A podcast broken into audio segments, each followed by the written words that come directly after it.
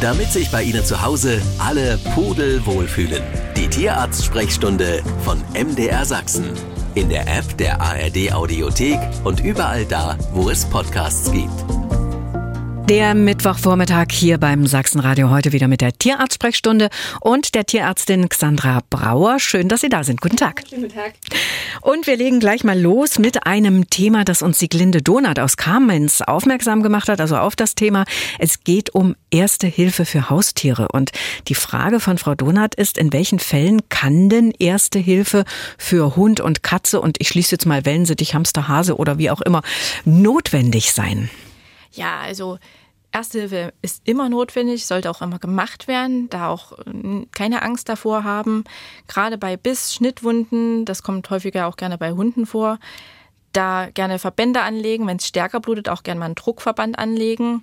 Bei Insektenstichen, jetzt gerade in der Sommer-, Frühlingszeit geht es auch damit gerne los, kann man die Stellen, die da betroffen sind, kühlen oder wenn die Nasen-Rachenräume betroffen sind, da können sie natürlich nicht so viel machen, da kommen sie nicht so gut ran. Mhm. Da kommt es auch gerne zu Schwellungsreaktionen und Atemprobleme, da lieber gleich zum Tierarzt gehen.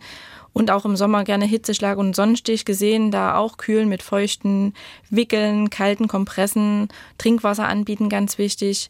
Und solche Sachen wie Verbrennungen kommen auch gerne mal im Haushalt vor, kann man auch gerne kühlen und die Wunde auch gerne abdenken, dass da eine Infektion verhindert wird. Und sonstige hm, Notfälle wie Autounfall, Vergiftungen, einfach wirklich immer der schnellste Weg zum Tierarzt. Mhm. Bleiben wir mal bei Autounfällen. Wenn man zum Beispiel eine Katze anfährt, wie nähert man sich am besten einem verunglückten Tier? als erstes selber erstmal Ruhe bewahren. Das ist ganz, ganz wichtig.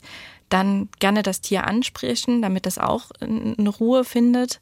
Und eventuell auch gerne mit einem Tuch oder ja, eine Decke abdecken, dass es einfach die Umwelt nicht so wahrnimmt und da auch ein bisschen zur Ruhe kommt. Und ganz wichtig, sichern das Tier. Da in, also in Gefahrensituationen passiert es einfach, dass die da in Panik doch mal orientierungslos weglaufen. Mhm. Und da sollte man schon das Tier sichern an erster Stelle und Eigensicherung steht auch an einer großen Stelle, denn die haben meistens Schmerzen, können beißen, kratzen, mhm. da auch vorsichtig sein und dann auch schnell zum Tierarzt transportieren. Katzen am besten im Transportbox, wenn die jetzt nicht zur Hand ist, in einer großen Decke eingewickelt und Hunde ja auf der Rücksitzbank oder wenn jetzt irgendwie der Hund nicht mehr laufen kann, sehr groß ist, dann ansonsten ein Brett irgendwie unten drunter mhm. schieben, dass das stabil ist. Äh, kann man denn als Tierhalter irgendwo lernen, wie man Erste Hilfe leisten kann? Ja, einige Tierärzte bieten da solche Erste-Hilfe-Kurse direkt auch für Hunde, Katze und Co. an aber auch Tierschutzvereine oder auch mal Hundeschulen. Sogar auch die Johanniter gibt manchmal so Kurse. Also da kann man sich schon informieren und dann auch gerne so einen Kurs besuchen. Gibt es denn generelle Fehler, die man bei der ersten Hilfe auf keinen Fall machen sollte? Ja, es kommt immer auf die Situation natürlich drauf an, aber mir fällt jetzt zum Beispiel ein, wenn es so eine Fehlungsverletzung ist, also jetzt irgendwo was drinsteckt im Tier, was da nicht reingehört, dann auf alle Fälle nicht rausziehen, mhm. wie beim Menschen auch. Oder bei ja, Vergiftungen oder der Hundkatze hat irgendwas geschluckt, was er nicht schlucken sollte, dann bitte auch nicht, wie es vielleicht bei Menschen üblich ist, irgendwelche Salzlösungen mischen, dem Tier dann geben. Ja. Oder man hat das Gefühl, das Tier hat Schmerzen, will ihm helfen, dann bitte auch nicht in die Hausapotheke gehen und ähm, Ibuprofen und Co. geben dem Tier. Das wird dann einfach nicht so gut vertragen. Und jetzt auch wieder auf die Sommermonate zugesehen, passiert es leider auch so oft, dass äh, Hunde im Auto ja einen Hitzeschlag erleiden. Da nochmal dem Appell, Hunde nicht im Auto lassen. Sogar bei 20 Grad Außentemperatur ist das schon wirklich lebensgefährlich. Also nie im Auto lassen, auch nicht mal kurz, wenn man mal kurz irgendwas holen will. Und in den Sommermonaten auch den Spaziergang wirklich auf die Abend-Frühstunden mhm. legen, weil wir auch gerne mal Verbrennungen an den Pfoten sehen vom mhm. heißen Asphalt mhm. im Sommer. Und da kam, Frau Brauer, die Frage von Andreas Kühn. Er möchte gern wissen, ob Hunde schmecken können.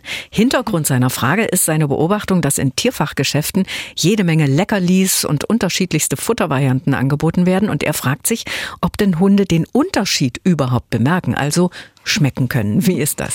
Ja, grundsätzlich, Hunde nutzen eher zum Fressen den Geruchssinn als den Geschmackssinn. Also die riechen ja, wie wohl bekannt ist, viel besser als wir Menschen. Aber an sich grundsätzlich verfügen sie schon über diese fünf Geschmacksrichtungen, die wir ja kennen, süß, sauer und äh, so weiter. Aber sie können das jetzt nicht so differenzieren. Also sie haben weniger Geschmacksknospen als wir. Mhm. Also sie merken dann eher, hm, das ist angenehm oder nee, das schmeckt mir jetzt nicht so. Mhm. Aber an sich können sie schon schmecken. Mhm. Frau Buschbeck aus Dresden hat geschrieben, unser Havaneser Rüde ist mit fünf Jahren das erste Mal rollig. Er frisst sehr wenig, nur alle zwei Tage. Wie lange dauert die Rolligkeit, ist Ihre Frage. Im Dezember letzten Jahres ist seine Lebensgefährtin gestorben. Kann das auch unter Umständen damit zusammenhängen, schreibt sie. Ja, also von der Rolligkeit beim Rüden, das ist jetzt eher umgangssprachlich, aber ich gehe jetzt mal von den Frühlingsgefühlen aus. Mhm. Die werden jetzt so losgehen bei den unkastrierten Rüden.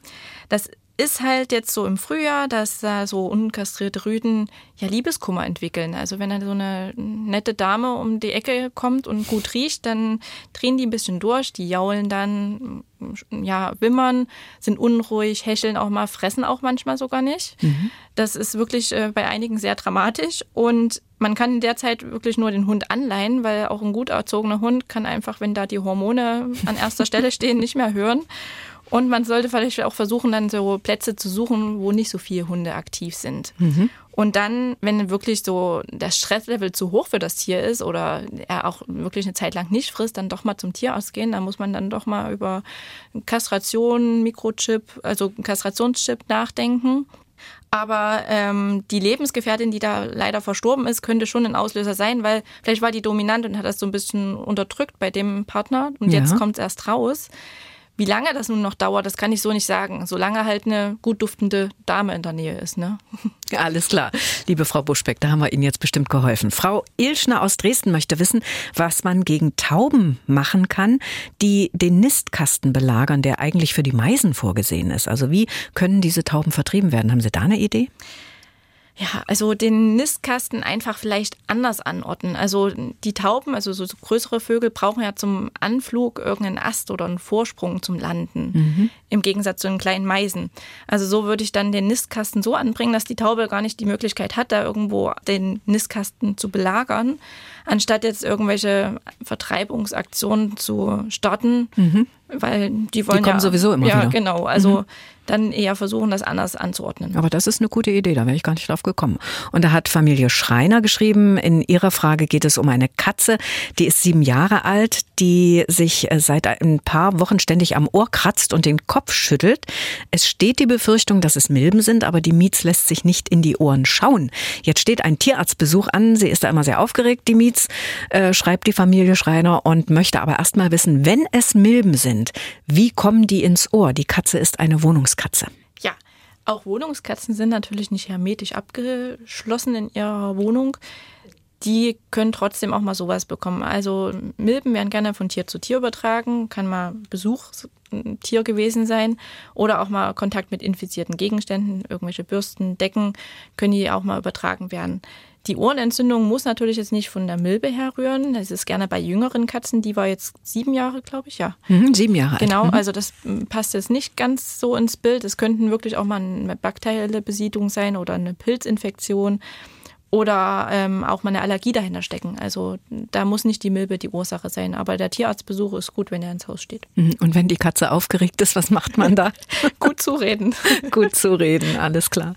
Christiane aus Leipzig hat geschrieben, was kann hinter der Fressunlust meines Kaninchens stecken? Seit drei Tagen verweigert es fast komplett die Nahrungsaufnahme ja, da ganz dringend zum Tierarzt. Also wirklich ganz, ganz dringend, weil das ein Notfall wirklich sein kann bei den Kaninchen, wenn die nicht fressen. Da wären wir wieder bei der ersten Hilfe. Mhm. Wenn mein Kaninchen nicht frisst, wäre die erste Maßnahme zu Hause, es zwangs zu füttern.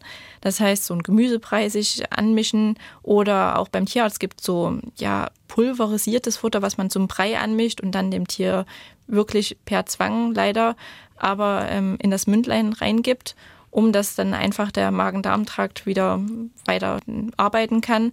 Und das ist ganz, ganz wichtig. Ursache vom Nichtfressen kann alles sein. Also es können Schmerzen sein, das kann ein Zahn-, Kieferproblem sein oder auch mal ein Organproblem, Herz, Lunge, eine Infektion. Aber da muss wirklich ein Tierarzt draufschauen. Alles klar. Familie Menschel hat sich einen Kater aus dem Tierheim geholt. Dem Tier geht es eigentlich gut, schreibt äh, die Familie in der Mail. Nur es kann nicht miauen. Es kommt immer nur so ein Fauchen raus. Und die Frage ist, woran liegt das? Ja, da würde ich erstmal beim Tierheim nochmal nachfragen, ob das schon immer so war. Es ist jetzt nicht so ersichtlich, ob sie das schon immer gemacht hat zu Hause jetzt bei den neuen Besitzern oder ob sie schon mal gemauzt hat. Das mhm. ist äh, jetzt schwierig, auch wie alt sie ist, weiß ich jetzt nicht. Nee, Katze. steht leider nicht hier. Aber da am Tierheim einfach nachfragen, war das schon immer so oder nicht? Und wenn dann kann eine Rachenentzündung dahinter stecken. Das ist das Einfachste, auch zu behandeln. Es kann, auch wenn es natürlich ein älteres Tier ist, mal was Tumoröses dahinter stecken. Mhm. Oder auch mal eine chronische Sache, eine chronische Erkrankung von den Atemwegen. Da sollte ein Tierarzt einfach mal auf die Lymphknoten schauen, in den Rachen reinschauen. Wenn man da nichts sieht, muss man vielleicht eine Endoskopie machen. Mhm. Also der Ablauf wäre folgendermaßen erst nochmal im Tierheim nachfragen, ja, genau. ob das schon immer der Fall war oder ob sie irgendwann mal richtig miaut hat. Genau. Und dann ab zum Tierarzt. Genau.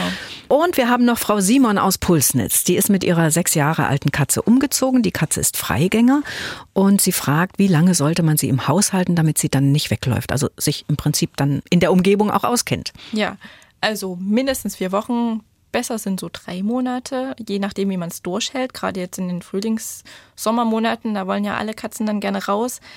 Anfangs auch gerne geführte Ausläufe mit Geschirr üben, vorher in der Quarantänezeit und die ersten Ausflüge auch gerne im Hellen gestalten und vor der Fütterung, dass die einfach dann hungrig wieder nach Hause findet. Und hier auch der Appell, gerne einen Mikrochip setzen, dass man sie wiederfindet, falls sie doch abhanden kommt. Mhm. Und diese Mikrochips setzt der Tierarzt? Genau, der Tierarzt. Okay. Sandra Brauer ist wieder bei mir im Studio. Und da geht es hier um einen Rüden, der sieben Jahre alt wird. Er hat einen Hoden in der Leiste. Hier steht nie gewachsen und verschiebbar. Bisher hat er keine Probleme gemacht. Ist es empfehlenswert, ihn noch operieren zu lassen? Wie gesagt, der Rüde wird sieben Jahre alt. Ja, also so ein Hoden in der Leiste gehört schon mal nicht dahin, das ist ganz klar. Aber wenn der jetzt dort in Ruhe liegt, man ihn gut tasten kann und da auch kontrollieren kann, auch gegebenenfalls beim Tierarzt, dass der immer mal drauf fest, dass er nicht wächst, kann man den an sich dort verbleiben lassen. Wenn der natürlich größer wird, dann auch entartet wahrscheinlich, dann muss man ihn entfernen lassen. Aber wenn der gut tastbar ist, er keine Probleme macht, kann er dort erstmal bleiben. Und das heißt aber auch regelmäßige Kontrolle beim genau, Tierarzt das wahrscheinlich. Das ist wichtig, genau, mhm. dass man das jetzt, jetzt ja, sagt, es ist da und es ist gut, sondern wirklich da auch kontrollieren lässt. Mhm. Wir gehen mal ans Telefon. Hallo, Ihre Frage bitte. Ich habe einen sieben Jahre alten Kernterrier und bei dem ist die Wolfskralle ganz locker. Was kann ich da tun? Ja, das ist bei einigen Hunden, die haben einfach so eine ja, genetische Komponente. Da ist die Wolfskralle so, dass die wie so an einem Hautlappen hängt mhm. und da einfach nur so vor sich hin schwabbelt.